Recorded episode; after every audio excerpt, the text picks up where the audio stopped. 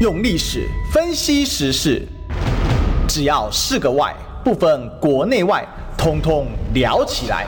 我是主持人李义修，历史哥。周一至周五早上十一点至十二点，请收听《历史一奇秀》。欢迎回来，这里是《历史一奇秀》的现场啊！我们今天呢，继续来追寻历史，追求真相啊！那我们今天现场来宾是谁呢？我们是资深媒体的谢寒冰冰哥。大家好，好，我们今天寒冰大炮出击啊！好。那我们呢？这个今天来聊什么？今天啊，我们就一个两个标题啊，就可以综合全部哦。郭呢要出蓝党纪啊，然后绿要出呃赖要出绿洗地，为什么？刚好反映了蓝绿两样情啊。就说那最近白在忙什么？然后白最近蛮低调的哈，正在如果有空的话，最后再请斌哥帮我们补充一下。OK，好，那我们今天第一个来讲一下郭台铭呢。郭最近最近郭台铭呢，这个民主大联盟啊哈，这个全台大造势好像开始启动了。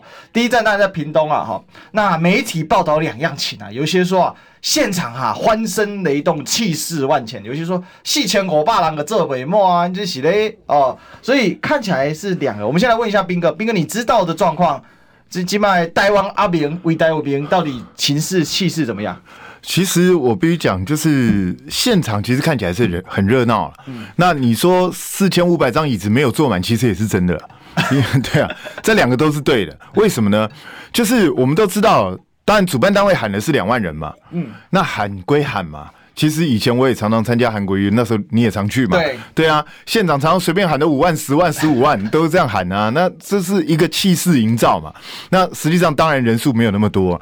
那其实有个几千人的场子也算热闹了。我讲实在话，可是问题是主要看的指标是第一个，上次五月九号他在那边的时候，有二十几个民调来。那明代过来，那这次就没几个了，就那这个这个基本上就差很多，这是个看点。对，然后周典论的女儿屏东市长也没来，嗯哼哼，那表示国民党的党纪跟侯友谊经过全代会正式承认征召他之后。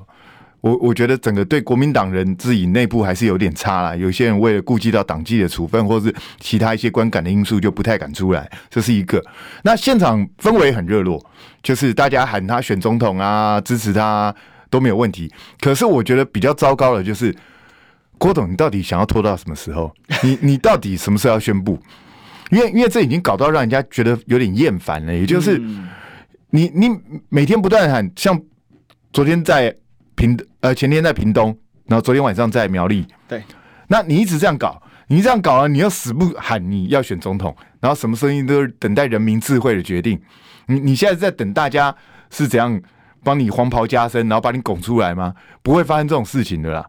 我我觉得郭董要选就快选，你这样子之后，我只能说你的气势会越来越差。实际上，在这么密集的状况下，你看。前天屏东，昨天苗栗，对，那接下来礼拜六、礼拜天还有。那你在这么密集，老实讲动员人是会疲乏的。其实有有去参参与过选务经验都知道，造势其实不能随便乱办。对，你既然办就要成功，你办了只要有一场两场不成功，那个气势就会整个消下去。那你在这么短的时间，因为他总共要办十场嘛，而且这十场还是不牵涉到六都哦。嗯，那。在这种相对人口本来就没那么密集的地方，你要不断的动员人来参加这个活动，你只要慢慢被人家看到你的人数消减，其实你的气势就往下掉。那本来郭董是希望借由这一连串的活动来炒热自己的气势，那你现在反而适得其反。那特别是国民党人现在又处在一个很尴尬的地步，对，就是我要挺你也不对，不挺你也不对，我我要支持你，可是我不敢支持你喊说你选总统。刚喊出来，大概未来都会被党纪处分，嗯、所以徐耀昌昨天才突然又改口嘛，对不对？所以，我真的觉得口误啦，那那个东西是口误才见鬼啊！他明明就是这样讲的，所以，所以我我觉得郭董是第一个让支持他人陷入很尴尬的地步，让自己也陷入很尴尬的地步。所以，我是劝郭董，如果真的有心想选，你就赶快宣布吧，你再拖下去只是自找麻烦。是这个兵哥的看法，真的英雄所见略同。为什么呢？我 昨天我在我自己的直播节目也在谈这个时候，我说这个就像追女朋友一样，水到渠成，气氛都烘托到了。你不告白，那抱歉就没有了。是啊，因为那个期待嘛，现在现在郭粉就很像那个情窦初开的少女，她迟迟盼盼的，就是说。哎、呃，我们现在已经是恋人以上啊，这有达以上，恋人未满，啥时变恋人？那你总要让我落心入个、啊哦、你刚讲恋人以上，我下一我你下一句让我有点紧张。我刚才在想会不会熬不回来呀？还是把它撵过去好了。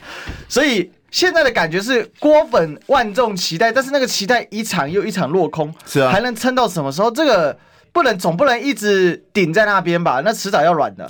我我我跟你讲，这种东西就是一鼓作气，再而衰，三而竭。这这种东西一定是这样。你让人家每一场连续十场，每一场都那么亢奋，怎么可能啊？所以你你一定要有一个东西，赶快把大家的气氛带起来，你的人才能够增高。不然的话，这样下去就是让自己越来越衰竭。刚刚我就想到一个笑话，一个老笑话，就是有一个男生一直不断的想要追一个女孩子，结果呢，有一天就是那个女孩子就是走到他身边，然后留下一个纸条。等一下，我们一起去看电影。嗯，然后就你知道这男孩子回答什么？是吗？啊，你先去，我还忙。哎，那这小女孩以后就没了啊？对啊，那不来了。我都已经表白了。那你看现在郭董的情况就是这样子啊，因为大家旁边的人都已经表态的超级明显了。你看他在屏东那场后面都已经写上选总统了，结果你还是在那边咬紧牙关不肯开口。嗯，那如果你是自大，你会不会越来越堵然？所以周典论跟这个徐耀昌他们都已经冒着杀头的危险了。是啊。你看，连谢点林都讲的是什么？如果你要独立参选，我不支持。他他都已经讲的这么明了。谢点林为了他退党了。对啊，我都为你退党嘞，结果你你还不宣布是怎样？你你就是让我里外不是人嘛。嗯。所以我我真的觉得郭董，就算为了你自己的支持者，你都要考虑清楚。是，这到那到底郭董在犹豫什么？因为这个刚才我们提到王宏威说，他可据他了解会办十场。对啊，对啊。那现在已经十分之二了。是。那那那到底，那如果后面每一场就只有什么主流民意大联盟？那问题是，就三军备齐，主帅不出啊。是啊，那怎么打仗呢？那，我我觉得他会打不下去。郭董在等什么？郭董其实很简单，他希望把自己的声势造起来，逼的柯文哲跟侯友宜对他弃械投降。对，那最起码就算两个不是弃械投降，至少会出现一个什么状况？就是我之前也有提过了，是不是到九月底或者九月中，大家来一个再来一个类初选，就是整个在野的初选。然后谁民调来高谁大，对，那郭董想要至少熬到这样一个机会，可是我认为郭董越是这样做，越不会有这个机会，因为郭董这样做只会让自己的民调更低。哦，我讲实在话，他的民调一定会越来越低，因为你把大家整个搞到我刚刚一开始就讲非常厌烦了，然后你又死在那边，你如果你现在就开始喊我就是要选，那但是我愿意接受再也大家一起来，你不如直接提出这样的一个东西。然后再让柯文哲让侯友谊自己去考虑。那如果你讲都不讲，就一副用这种暧昧不明的，到最后他的支持者会一个一个跑掉，我就不骗你。哎，斌哥，我有观察这个现象，就是郭董的思维好像一直停留在商场思维啊。是，因为商场思维我们都知道，谈判就是要谈到最后才翻底牌，哦，谁先翻底牌谁输了嘛。但是呢，政治不一样，政治是先堆筹码，筹码先堆的高了，然后呢才怎样来削价啊，来讨论、来谈判、来妥协。所以商场。的谈判跟政治谈判正好一不，当然不是全部，但是大体来说，在这种大局上面，会有一种逆反的这样状况，就是这个我这个政治圈我先装逼再说，商场呢虽然装逼，但是我可以给你多少，我死不吐哦，最后我才让出来，就是吐利是相反的啊、哦。那感觉起来郭董这个他是把它当成这种商场哲学吗？啊，对对对对，最后我死不说啊，就像郭正亮说，他现在恐吓这个柯跟侯啊，是不是这样？反正要死，大家一起死。然后你，我现在就是这样压着这一条牌，所以我不宣布。其实我是柯跟侯，我现在都不会理他。为什么？哦、你如果说是要死，大家死在，反正柯跟侯现在的民调也都不会当选。那对我来讲，好啊，你愿意出来当沙包，你就出来吧。到时候万一选不上，就是你的事啊。嗯，赖清德民进党能够持续执政，就是你郭台铭害的，那刚好推给你而已啊。所以我觉得郭董的策略完全错误。他都没有看到侯友谊吗？大家不要忘了，在。刚过完年的时候，侯友宜民调是第一的哦，是领先赖清德跟其他所有人的哦。那为什么侯友宜被征召之后，反而嘣，民调雪崩式下跌？理由非常简单，因为他一直拖嘛。对，他没在五月十七号征召之前，他一直都没讲嘛。是，那就是自己把自己的气拖到没有了嘛。如果侯友谊是一过完年立刻宣布，就是说为了中华民国的未来，为了政党轮替，我只好。不好意思，只能跟新北市民说抱歉。但是为了更远大的目标，我必须要去承担起来。那我愿意参选二零二四的总统。如果那时候起来的话，他民调不会落到这么难看。对，而且他如果早就做准备的话，也不至于后来有点手足无措，好像完全反应不过来。那郭董当然在准备这些方面，我相信他有一些幕僚团队，他准备的还不错，至少他有他自己的证件。可是你已经把大家拖的气都没了，从五月十七号到现在已经将近三个月。劝一下郭董，你到底在干嘛？你还准备拖多久？我劝你真的不要再拖。其实我听到一些消息，说郭董最近在找幕僚，那个幕僚不是那种决策型吗？是事务型幕僚，但是据说也很难找了，因为大家就要听被听到的、问到的，都觉得很犹豫啊，就说去你那边有多久？你会不会玩到底？是啊，会不会这么去了就结束了？因为现在大家很害怕的就是你把我找来，结果半个月、一个月，你跟我说你不玩了，那请问一下我干嘛？谢点宁现在就骑虎难下，我就觉得他蛮惨的，你知道吗？所以谢点宁开第一枪，结果搞了半天，这个枪没有继续下去。本来大家以为会像浪子弹飞一样，是啊，有没有这个一枪棒，然后后面就全部大家杀，而且没有发现。其实本来应该做的是什么？我本来以为啊，谢点宁那一天突然之间放炮，然后就直接说揭竿起义了，说他退党。那照理来讲，郭台铭应该就要顺势当天立刻召开记者会，说我本来还还在考虑，可是今天谢点宁这么听我。所以，为了谢点宁，也为了广大支持我的群众，我郭台铭今天宣布参选，这整个气势不就拉上来？是。然后周点论啊，这些人国民党内想要跑的，一个个都会表态。那如果国民党一大堆人都表态，那朱立伦跟侯友就会被逼到。嗯，这个时候谈判的空间就产生了。对。可是好的时机你不掌握。还飞去美国一趟，再飞回来，说有重大消息宣布，结果就开个新书发表会，然后就没了。然后新书发表会完之后，又说有重大消息宣布，结果去屏东开个造势又没了。那昨天苗栗的造势也开完了，请问一下，你到底什么时候要宣布？你到底重大消息什么？重大消息就是说我要继续办造势，这是重大消息吗？嗯，我觉得他会把大家的耐心全部搞没有。哎，这倒是真的哎，因为本来很多的郭粉表态是很积极，但现在因为郭形势不明，而且慢慢有个舆论是这样子哦，就是说本来在野就很难赢的，那你郭董这一狡猾，这个现在变成那更难赢啊。是啊，那这罪人变他。其实现在第一个，我我觉得郭董如果这样玩下去，第一个他的罪人的罪名一定跑不掉，而且连续两次都这样的话，他会搞得非常难看。嗯、那再来呢，就是整个现在在野的局势，因为被。被整个搞得一团乱之后，以前我们认为蓝白河是有机会赢赖清德的，现在我认为恐怕蓝光蓝白河都不够，因为现在已经有很多人被搞到他根本已经不想投票。是的，所以我觉得至少要蓝白锅三个加起来，嗯，才有机会拼，还不见得会赢呢。我我讲实在话，因为很多人的气都已经被搞没。你要知道，民进党的支持者跟在野党的这些人的支持者是不太一样，嗯，也就是民党支持者是不管发生什么事情，他都不会改变他的投票意愿。对，那可是在野的这些人，他们有很多的支持者是啊，这一局看起来完全不是我想要的样子，那我不要投了，我干脆不投票就好了。对啊，所以我觉得这是很糟糕。所以现在主流民意理论上来讲，是有百分之六十以上讨厌民党继续执政，嗯，可是真正到最后投票，恐怕连五成五都没有，所以这是一个很危险的趋势。对，确实，兵哥的忧心跟我们的忧心是一样。其实大家都希望嘛，我现在给他们三个这个绰号叫“在野三雄”的哦，就说你这在野三雄郭柯侯，这现在的形势是越来越明朗，就是只因为各自的粉丝正在归队当中。郭董这样办哦，唯一的我认为有一个很实际的状况是什么？郭粉现在就是只挺郭了。是啊，他渐渐的没有所谓的避风港效应，跑去挺柯。就柯这一阵子民调的下滑，很大程度哦，也是因为郭董要出来，所以郭粉都慢慢走了嘛。但是，一旦郭董他要跟着郭的话，那有可能怎样？就像我刚才讲到，这情窦初开的少女，他万一心碎了，他不是再回去说，哎呀，我我除了这个呃，除了我的白马王子之外啊，我还有个工具人，对不对？嗯、他可能连工具人他都不想见了，他就就闭关了，他可能就自闭了、欸。所以到最后可能有。至少五趴的人会因为这样可能就不投票。嗯，那那请问一下，对在野来讲，损失这五趴等于对赖清德来说，他一下加了十趴，因为这是积极选民。对啊，所以我我觉得这是很可怕的一件事情。所以这也是为什么我本来是认为说郭董这样乱很无聊，但是我现在觉得你要乱，干脆直接赶快乱，你就直接赶快出来选，这样一翻两瞪眼还比较简单。那对未来发展，不管就算是，其实我现在的心态是什么，就算。最后整合是郭台铭要出来选也 OK 啦，管他都一样，我根本不在乎这件事。柯文哲选也好，侯友谊选也好，在野党最好能够整合出一个人来，因为这样才勉强有机会赢。是，如果不这样做的话，说真的，我也不知道到底要怎么样能够赢赖清德。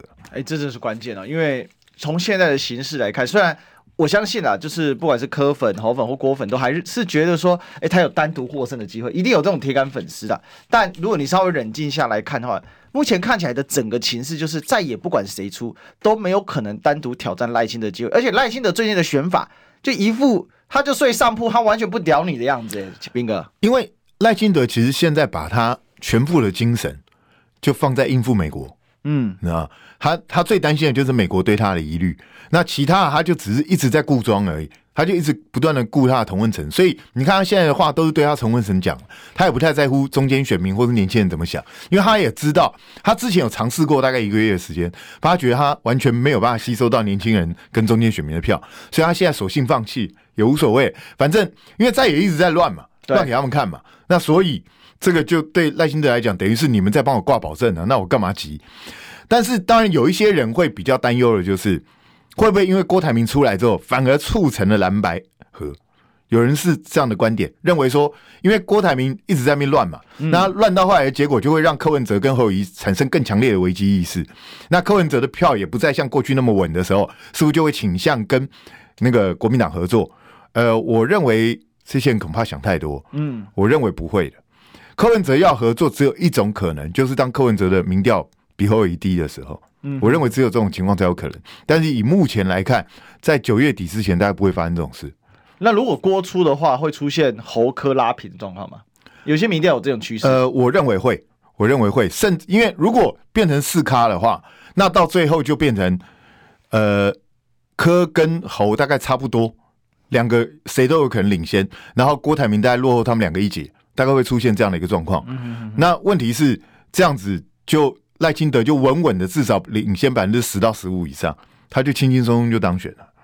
会不会有一个这个状况？因为其实就算是现在投票好了，这一大两小的状况，目前看起来赖清德还是呃非常稳定啊。那如果变成一大三小，那所有三个，所有说在野三雄自己也要认清一个现实嘛。这种状况是三人稳输，那民意会反扑啊，就民意会觉得你们三个是怎样？现在就是为了那些政治我们老百姓就是要下架。就是要下架民进党，都是就是希望赖清德不要当选，我希望民进党不要再连任。那这样状况，这样的一个民意会不会凝聚起来，反而反逼着所谓在野三雄想办法自己去谈？否则的话，就三个稳输的嘛，一定是这个样。理论上是这样，但是问题是，嗯、就是在网络上话语权比较大，通常都是乱讲话的那些人。嗯，就是你看网络上最多、最容易被人家注意的就是谁？就是。侯友宜不要出来，侯友宜出来我就不投了，要不然就是郭台铭你出来我就绝对不会投你，背信弃义啊，要不然就是柯文哲每天乱讲话，我不要投他，是这些人的声音最容易被听到。是，反而那一些比较理性的，认为说如果大家不团结就会输人，他们也会讲，但是这种话通常不会被人家注意到。所以我担心的是，这种人也许很多，而且可能是主流，但是这些主流的声音不会出来，反而是那些极端的声音会跑出来，这个时候就很难让大家凝聚在一起。嗯确实哦，这是一个很好的观察，因为我我觉得现在大家最担忧是什么？就是赖清德不只是赢，而且赢得很好看。会，因为如果说他这一次赢得很难看啊，比如说总统是少数获胜，再加上呢立委又选的不好，其实纵使是民进党连任，那个效果也绝对不会像这个蔡英文八一七这样太恐怖。因为兵哥，我们想八一七这这几年哦，其实民进党是毫无顾忌、毫无阻拦。你看那个最扯的就 NCC 陈耀祥，那这已经烂到极点的官。他可以这样子自己自己做主席，然后进电视按自己做起来，还可以跳下去投票。这我看打破中华民国近年来这个行政，大概就算两党时代也没人敢这样干啊。你又无所谓，因为民意支持啊，民意。用八百一十七万告诉蔡英文，告诉民进党说，我们就是喜欢你们乱搞，你们越乱搞，我们越开心啊。那既然民意都这么期待，我就继续乱搞给你看了。那当然，这一次赖清德不管到最后会不会赢，他得票显然不可能到八百一十七万票，是的，也不会占到那么高的比例。那民进党在立法院内一定会掉，那会不会掉到失去半数？这个还要再看，还要再观察。嗯还要再看国民党跟民众党这边到底是不是能够稍微合作一下，所以在这种状况下，赖清德就算上任，他的局局面也不会像蔡英文这个样子。可是问题是，赖清德其实是个比蔡英文还要二把的人啊！对对对，所以他是敢硬干哦。嗯，因为很多东西你也知道，民进党他就是你立法院有阻碍不让我过赛，我跟你用行政命令，我就直接绕过你立法院，我就我就直接这样硬干。赖清德是敢这样做。他在台南就验证过，对啊，所以所以这个人其实是比蔡英文还要危险的。那如果大家期待看到这样，如果郭台铭、柯文哲、侯友宜，你们期待看到这样的状况出现的话，你们就继续这样闹下去啊。是确实，因为我想老百姓大家担忧的就一件事嘛，就是你赖清德上去的危险系数。我我我觉得我这跟兵工是非常有共识，因为我们观察的赖清德他的那个行事作为，蔡英文再怎么样哈，那个脸皮哦还是薄了一点呢、啊。哦，他还是会想顾他脸，所以他会做出一些你会觉得很荒唐的事情，但他就想这样干。但是终归他倒是什么？他的归结是他的脸皮薄。比如说他那个论文事件，他就干出一张非常荒唐的，就是把他的论文草稿丢到这个台台湾硕博士论文网里面去。那台湾硕博士论文网是像我们这种土硕土博在干嘛？在丢进去的，就是这根本跟你没关系，他就是要这样干。我常常想到这个故事是什么，你知道吗？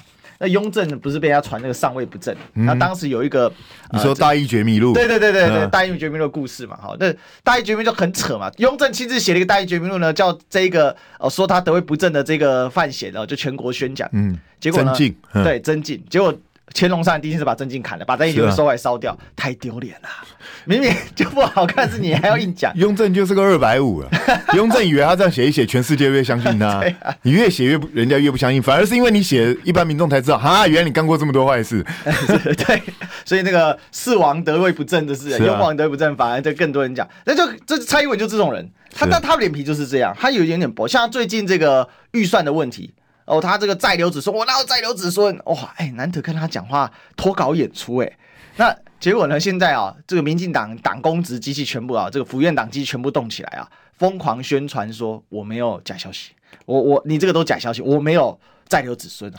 不是问题，这这个又不是在野党放的，这是你们监察院的审计部做出来的报告，这不是在野党讲的东西。所以如果你要质疑，你应该去质疑审计部啊，为什么审计部会做出这样的报告？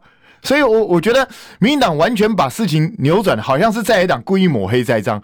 问题不是啊，这所有的数字全部都是审计部讲的，又不是我们讲的。所以你到底在说什么，我都听不懂。这是到底在供三小个朋友。啊、好，但是呢，不管怎么供啊，这广告可爱供起来啊，进广告。想健康怎么这么难？想要健康一点都不难哦，现在就打开 YouTube 搜寻“爱健康”。看到红色的“爱健康”就是我们的频道哦，马上按下订阅，并且打开小铃铛，就能医疗保健资讯一把抓。想要健康生活，真的一点都不难，还等什么呢？爱健康的你，现在就打开 YouTube 订阅“爱健康”，用历史分析国内外，只要是个“外”，统统聊起来。我是主持人李易修，历史哥。请收听《历史易起 SHOW》，欢迎回来，这里是《历史易起 SHOW》的现场，我是主持人历史哥李易修，我们继续追寻历史，追求真相。我们今天现场来宾呢是我们的寒冰大炮资深媒体的谢寒冰，冰哥，大家好，是这个，我们继续来聊哦，这个。刚才啊，我们在呃这个广告前在聊这个雍正的故事啊。大家如果广播上的朋友、空中的朋友想听的话呢，欢迎可以订阅我们中广新闻网啊。那同时 YouTube 有聊天室啊，大家可以一起参加、一起聊哦。好，那也可以通过超级留言来跟我们发表提问啊，我们也会一起来回答。那回过头来，我们来讲一下这个党纪的问题，因为现在看起来这个朱立伦跟侯友宜哦，对于这件事是越来越坚壁清野了，而且有一个人突然又沉到幕后去，就金小刀啊。说不见人就不见，所以他前阵子是怎样报名要假西归欢检，突然之间跑到前面，人家都以为是金猴配了，结果呢，哎，突然之间又不见了。那现但是现在确实这个党纪啊、步调啊，好像各种谋略看起来也比较清晰一点。瞧好了吗？斌哥，你分析一下这一这一局好不好？我觉得其实前一阵子金小刀出来到处接受访问啊，讲他的做法什么，我认为是完全错。嗯，军师就应该是在幕后，对，因为你要做的所有东西是为了候选人，是为了你要拱出来的这个人，所以要出风头的事情都让侯友谊去出，你不需要讲任何话，你要讲话你在侯友谊面前讲就好，外面不需要知道。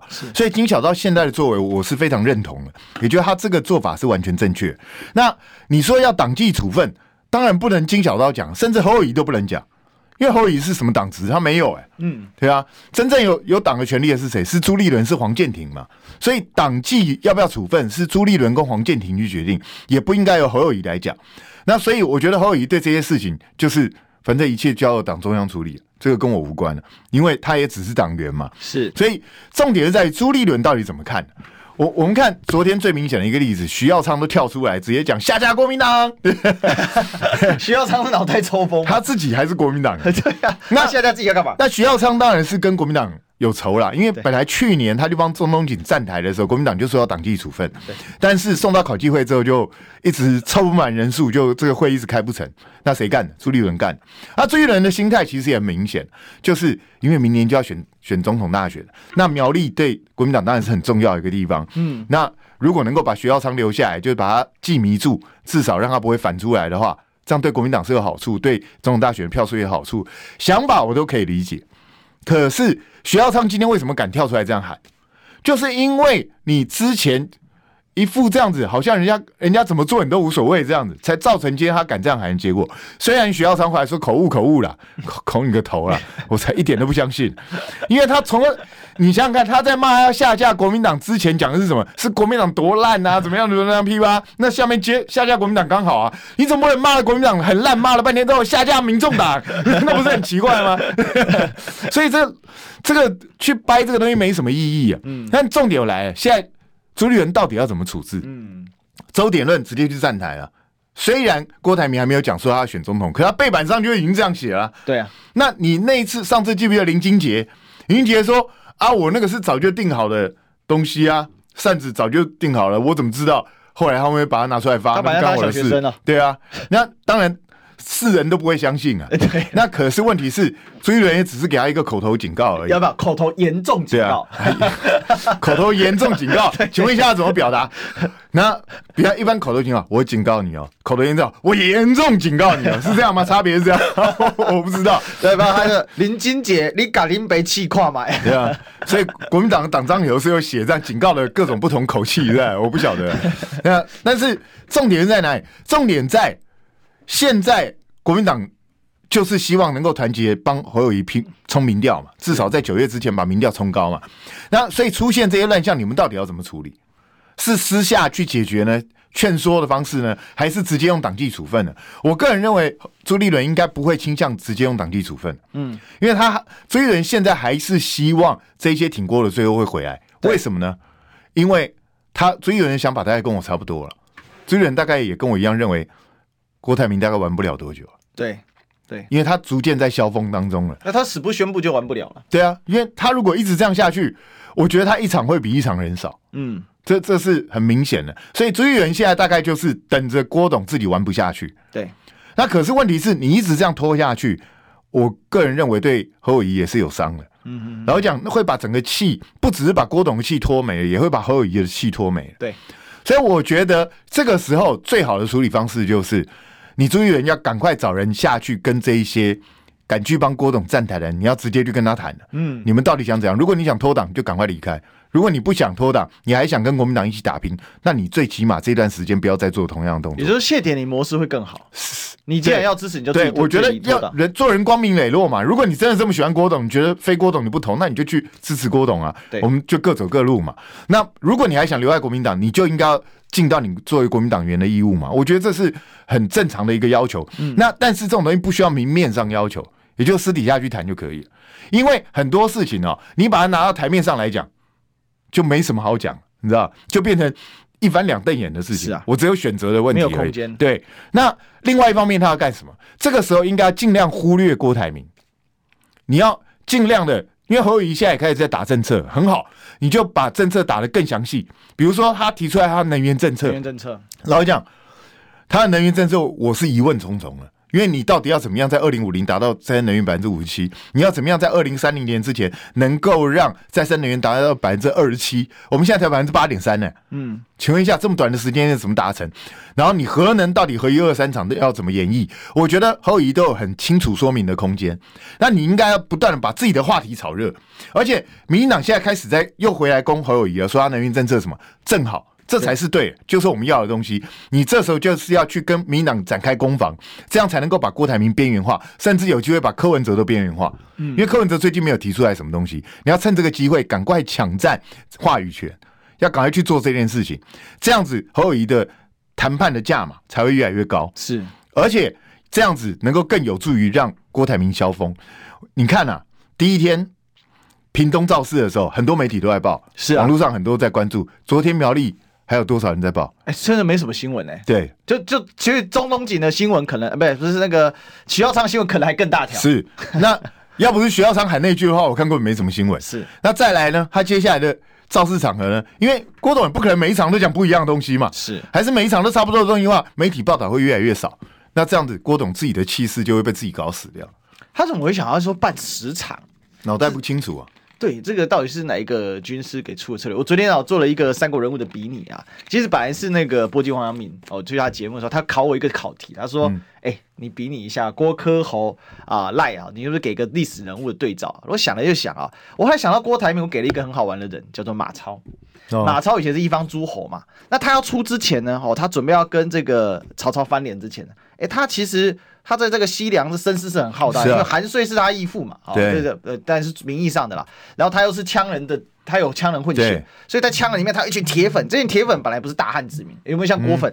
有一群郭粉根本就不投票，但是他五趴，只要郭董出来他就投啊，不投不出来他就可能就不投。然后呢，再来呢，他是勇力相当，好对不对？郭董超能力啊，在超能力的范畴上，没人可以跟他 PK。是，对，但是问题是，你在之前已经把全家画押给。曹操啦，因为马腾全家百余口，通通都在京师里面当官。那所以在这个要情况要出之前，哦，那个声势很浩大，连曹操都会怕他。对，所以曹操还是笼络，哎，你安着点，你安着点。对，一出的时候，哇，果然第一时间杀的气泡割须啊，非常凶猛。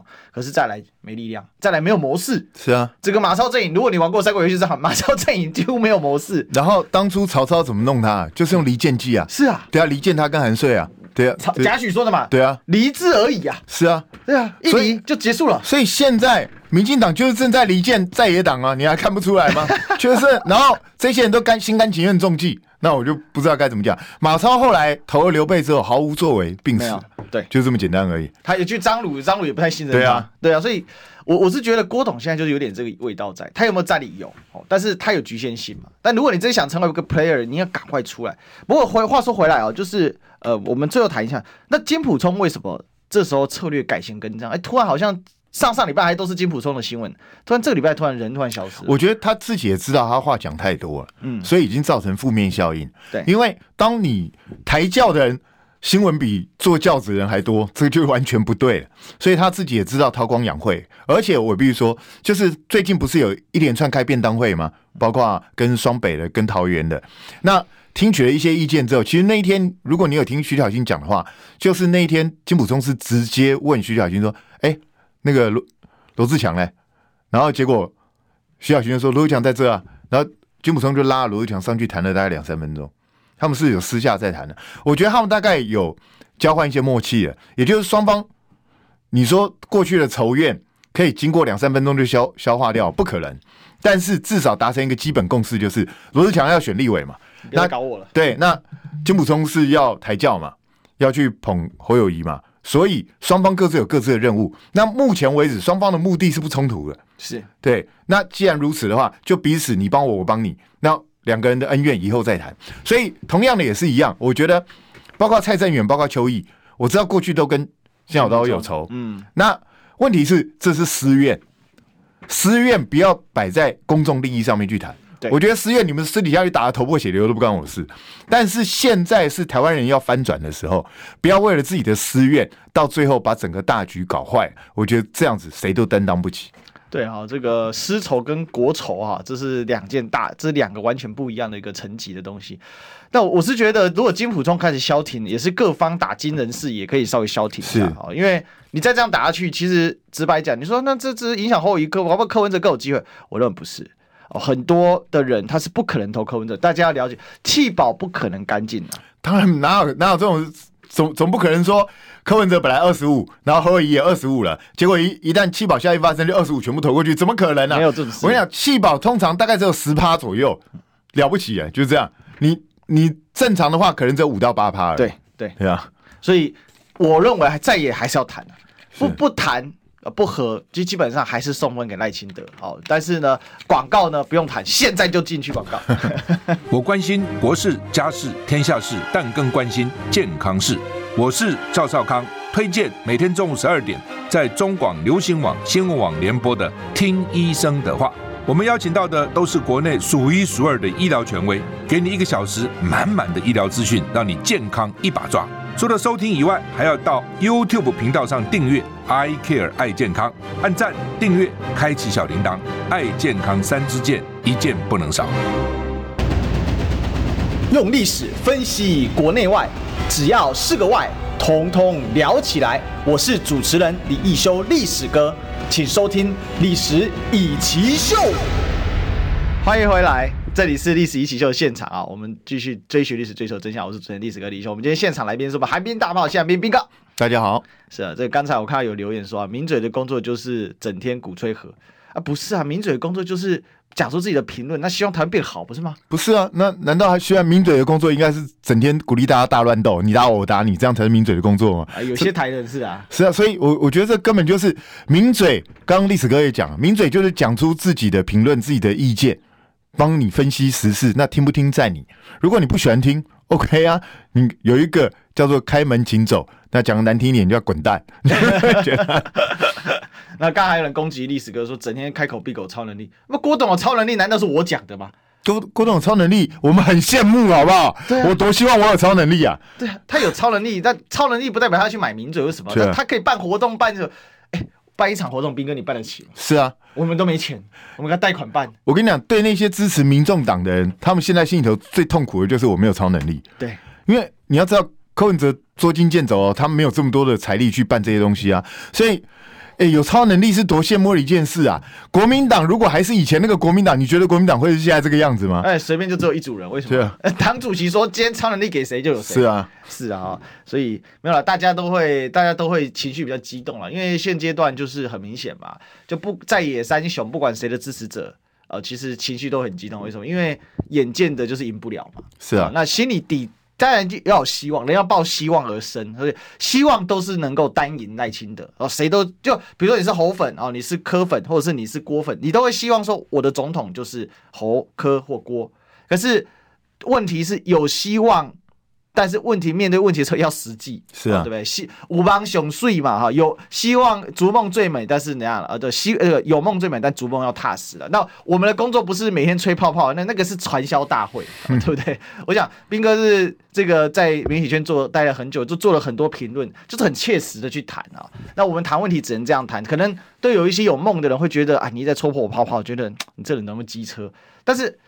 这真的没有办法哈。那如果每天要吹梦，那我们改行做传销大会。是啊，改天我跟斌哥创一个这个直销品牌的时候，你就可以听到我每天 帮你吹梦了哈。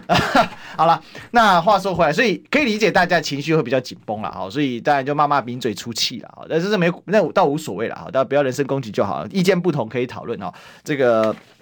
发泄发泄可以冲个流量好，但是、呃，大家还是要面对现实，就是我们希望明年二零二四年台湾可以至少有一个拨乱反正的机会啊，就是这个基本的。那回过头来哦，这个拨乱反正乱源是谁呢？好，当然是赖清德啊，这最近这是大乱源哦。哎、奇怪了，这个台独金孙变成政治金童，那这第一个你不付赵少康版权费就算了，第二个他想干嘛？讲给美国人听吗？而且。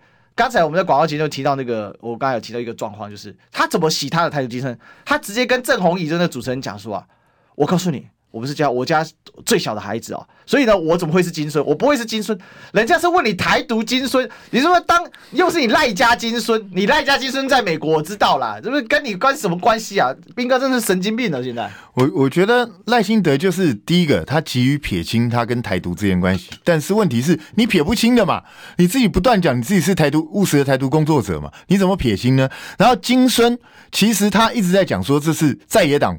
就是故意去给他这个挂招牌，故意去抹黑他。拜托，这台独金孙根本不是在野党讲的，好不好？最早是独派的人自己说的。后来呢，大家如果记得的话，二零一九年的时候，那个时候谁大量使用台独金孙？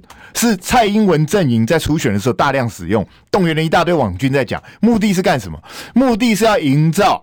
你独派就是大家拱着赖清德啦，把所有好处全部都给赖清德，赖清德根本不劳而获。那谁是苦命的人？是蔡英文是苦命的人，因为当时他们塑造另外一个对应于台独精神的蔡英文叫绿营媳妇。虽然有人讲说蔡英文根本没结婚，怎么会是人家媳妇？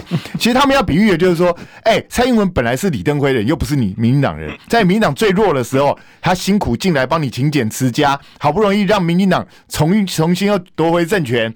然后呢，结果好不容易夺回政权，蔡英文才当一任，你们这些人就要拱台独精神出来，去把所有东西抢走，准备吃香喝辣。当时是故意在操作这个东西。那赖清德当时被蔡英文的网军打得很惨。对，那可是问题是，那是你们党内的互斗，跟在野党什么关系啊？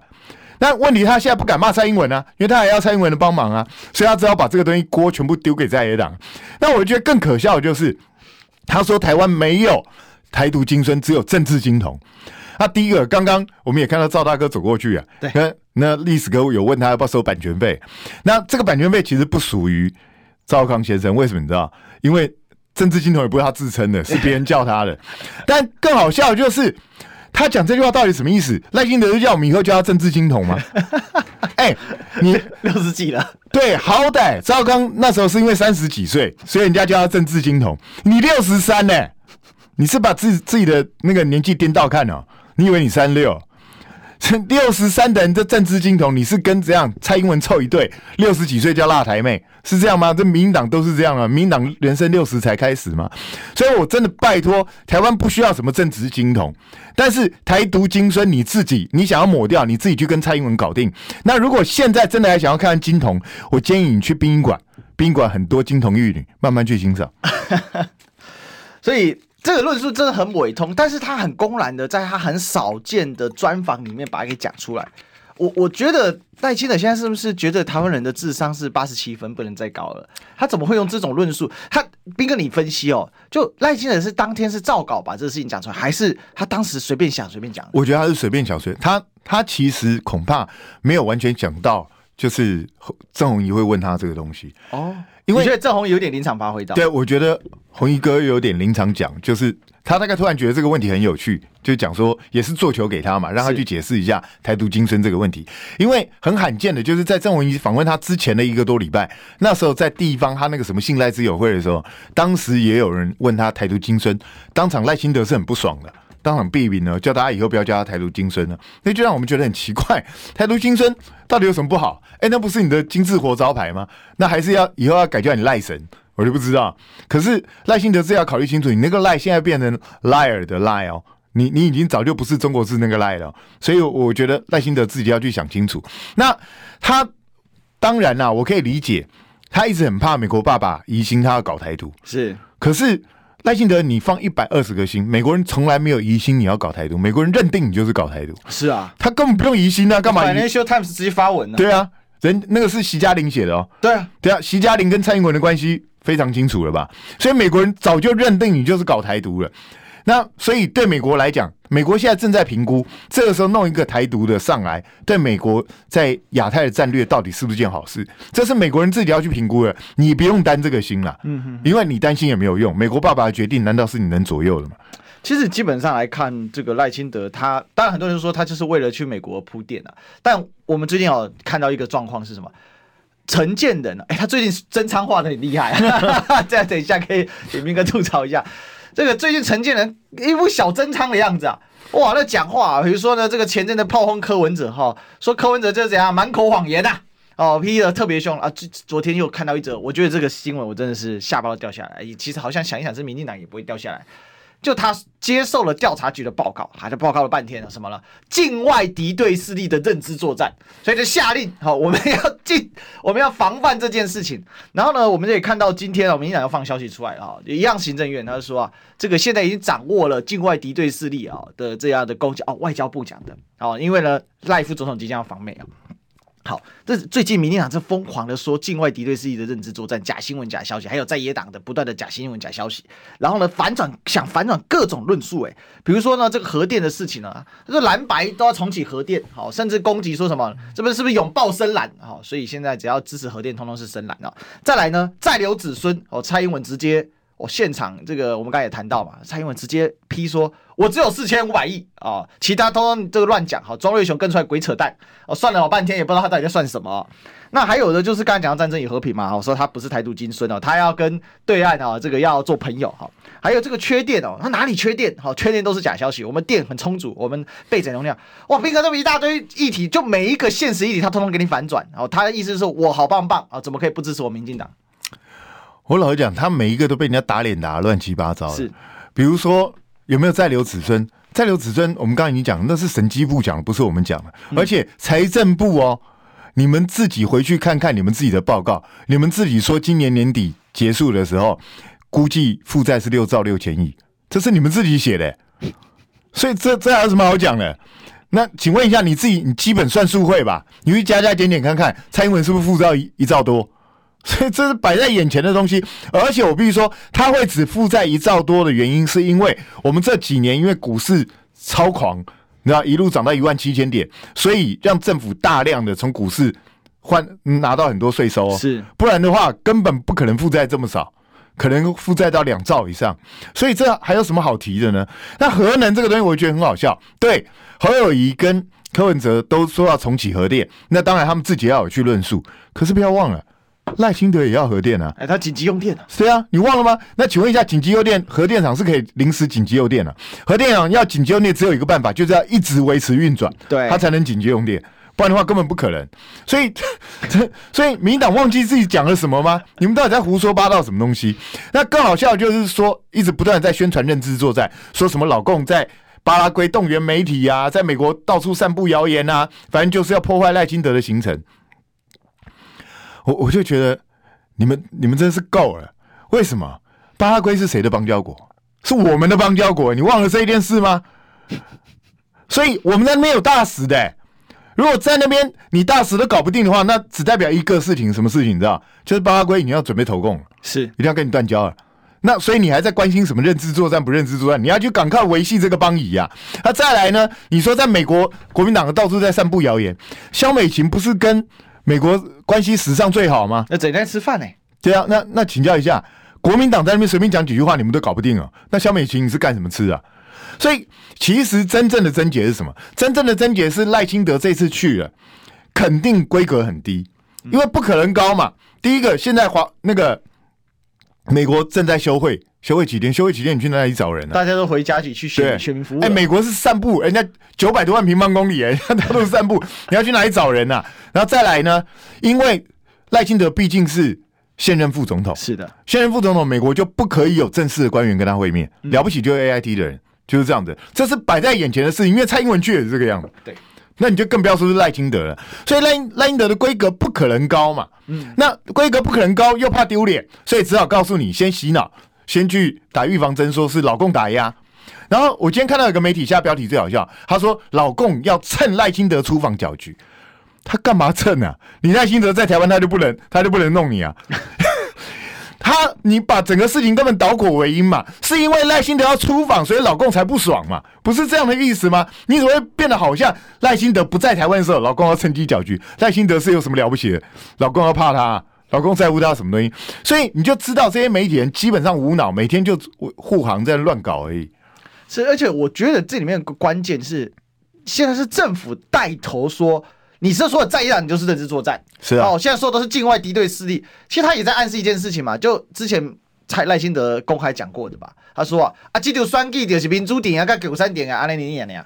意思就是说，哎、欸，你现在 在野党所有都是共产阵营，所以现在挺和也是也是共产阵营啊。对啊，我我跟你讲很简单啊，民进党向来就是把对手标签化，嗯，然后直接把帽子就扣在对方头上，反正反对他的就是专制的，反对他的就是不民主。基本上他的想法就就是很单纯啊，所以赖清德不要忘记一件事，当初你跟蔡英文初选的时候，你也是中共同路人哦，你忘记这件事了吗？哎，对，所以搞了个半天，你知道，今天在台湾选举的没有一个不是中共同路人，你看台湾多多可悲啊！因为柯文哲是中共同路人啊，侯友宜也是啊，郭台铭更不要讲啊，那赖清德自己也是啊，所以四个中共同路人在选台湾下一任总统，你看台湾多悲哀。所以之前不是有人说啊，现在台面上这个出来选举都是绿的，错，都是红的。对啊，全部都是红的。所以这场选举根本是中南海在办的，是吧？哎、欸，不行，斌哥他就想，他就是讲这个被习家林电。好了，我们我想哦，今天我们这个帮大家做一些整理了哈。那最近其实这些新闻很散杂哦，那也有很多的议题，大家其实说真的，大家都在等谁？等郭做决定。是啊，否则的话，这个新闻大概最近也就是很多的多项议题。不过我觉得也是好事了啊，对很多的议题做比较深入的探讨，比如。说侯友宜终于端出他的迟到的呃能源政策白皮书，那至少可以讨论嘛，好有一个讨论，那大家就开始讨论，了当然有反对他的，也有支持他的，哦，但不管怎么样，那终归选举还是要把政策给说清楚，不能老是在那边和稀泥哦。那老是搞意识形态对决，那搞屁啊！好，那我们今天谢谢斌哥，谢谢。好，那我们呢就下礼拜一再相见哦。我是历史哥，拜拜，拜拜。